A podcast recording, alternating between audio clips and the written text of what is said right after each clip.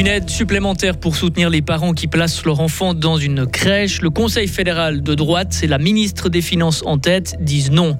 Après une année catastrophe, la culture des betteraves retrouve des couleurs.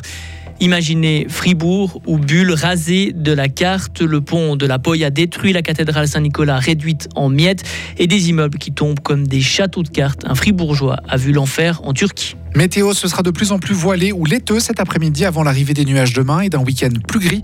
Météo complète à la fin du journal de Vincent Douce. Bonjour Vincent. Bonjour à toutes et à tous. Le, Conseil fédéral rejette le projet de la Commission de l'éducation du Conseil national de subventionner à hauteur de 20% les frais de crèche et de garde des enfants en Suisse. Et cela aurait réduit la contribution des parents de 20% aussi. C'est d'abord l'affaire des cantons. Selon le gouvernement et le budget fédéral est déjà dans le rouge, il ne peut pas absorber une dépense supplémentaire de près de 800 millions par an. Mais le gouvernement en trouve une porte, un compromis à 10% de soutien à condition que les cantons renoncent à une petite partie de leur part l'impôt fédéral direct. La position du Conseil fédéral est une douche froide pour les porteurs du projet, comme le vert neuchâtelois Fabien Fiva. En tout cas, c'est une déception, parce que c'est un projet qui est extrêmement important. Hein. La réduction des frais de garde pour les parents était censée améliorer la capacité à concilier vie familiale et vie professionnelle. C'est aussi dans le sens de l'égalité des chances en faveur des enfants. C'était un projet qui était effectivement plébiscité par les cantons, par la plupart des organisations économiques, par beaucoup d'associations du domaine de l'enfance. Et puis la position du Conseil fédéral est finalement très peu courageuse. Elle dit simplement la situation financière est telle qu'on ne peut pas se le payer. Et puis c'est une tâche des cantons. Sauf qu'on l'a vu, on est très loin dans les classements euh, internationaux, même dernier sur le coût à la charge des parents. Il va falloir faire quelque chose.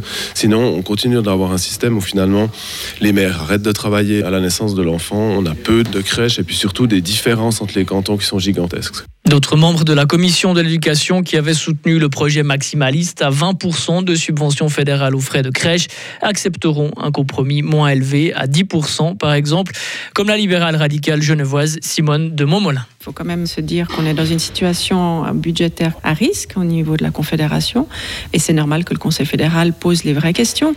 S'agissant du soutien aux parents, la Confédération apporte déjà des allocations familiales, par exemple. On peut très bien imaginer qu'il y ait une allocation ou une sorte de bon pour les crèches ou pour la garde des enfants qui soit aussi une responsabilité de la Confédération pour aider les jeunes parents à passer ce cap très important des quatre premières années qui séparent la naissance de l'entrée à l'école. C'est évident que pour un parent qui consacre des centaines, voire des milliers de francs par année pour la garde de ses enfants, d'avoir déjà 10 ou 15 de réduction, ce n'est pas négligeable. Et le Conseil national débattra du soutien de la Confédération aux frais de garde des enfants en crèche lors de la prochaine session qui débute dans 10 jours. 25% de travailleurs étrangers en plus. C'est une des conséquences de la pénurie de main-d'œuvre en Suisse. Comme solution à cette pénurie et pour répondre à la demande, les entreprises suisses se sont tournées vers l'étranger en 2022. Les personnes qui sont arrivées en Suisse ont été plus nombreuses que celles qui ont quitté le pays. On parle là du solde migratoire et il est en hausse l'année passée par rapport à 2021.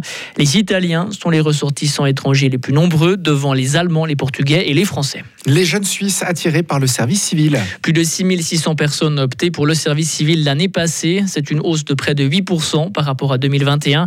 Cette augmentation s'explique en partie par des années à forte natalité. Près de 60% des personnes admises au service civil avaient déposé leur demande d'admission avant le début de l'école de recrue. Une amende record de plus de 440 millions d'euros contre Novartis et Roche. Cette sanction avait été prononcée en 2020 par l'autorité française de la concurrence.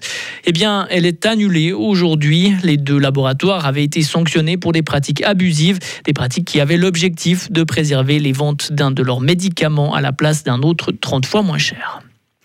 Omicron plus mortel que la grippe. Une étude menée par l'université de Lucerne le révèle. Le variant Omicron du coronavirus est plus létal.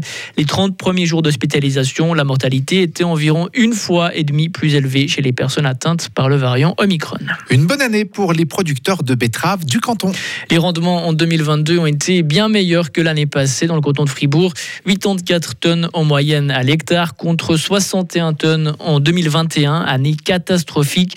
Voilà les chiffres présentés hier lors de l'Assemblée générale de l'Association fribourgeoise des producteurs de betteraves à sucre. Une bonne production grâce à la météo. Frédéric Barman exploite des betteraves à Estavayer. 2021 était une année, on va dire, euh, avec beaucoup de pluie par région, avec de fortes grêles où ça détruit les cultures. L'année 2022 était une meilleure année niveau météo, avec beaucoup moins de pluie, beaucoup plus sèche, mais avec un automne à partir du mois d'août où il y a eu des pluies, où la betterave a pu faire de nouveau de la racine. Et là, on a augmenté le tonnage jusqu'à 84 tonnes, voire plus par région. Et ça, c'est comporté grâce à une météo chaude, aussi moins d'insectes, moins de maladies, vu la sécheresse qu'on a eue pendant les mois de juin à août. Les 270 producteurs de betteraves du canton de Fribourg sont aussi mieux rémunérés depuis cet été. Une hausse des prix de 8 francs par tonne a été conclue après d'intenses négociations. C'est un bâtiment impressionnant sur la route du lac Noir au centre de Plafaillon.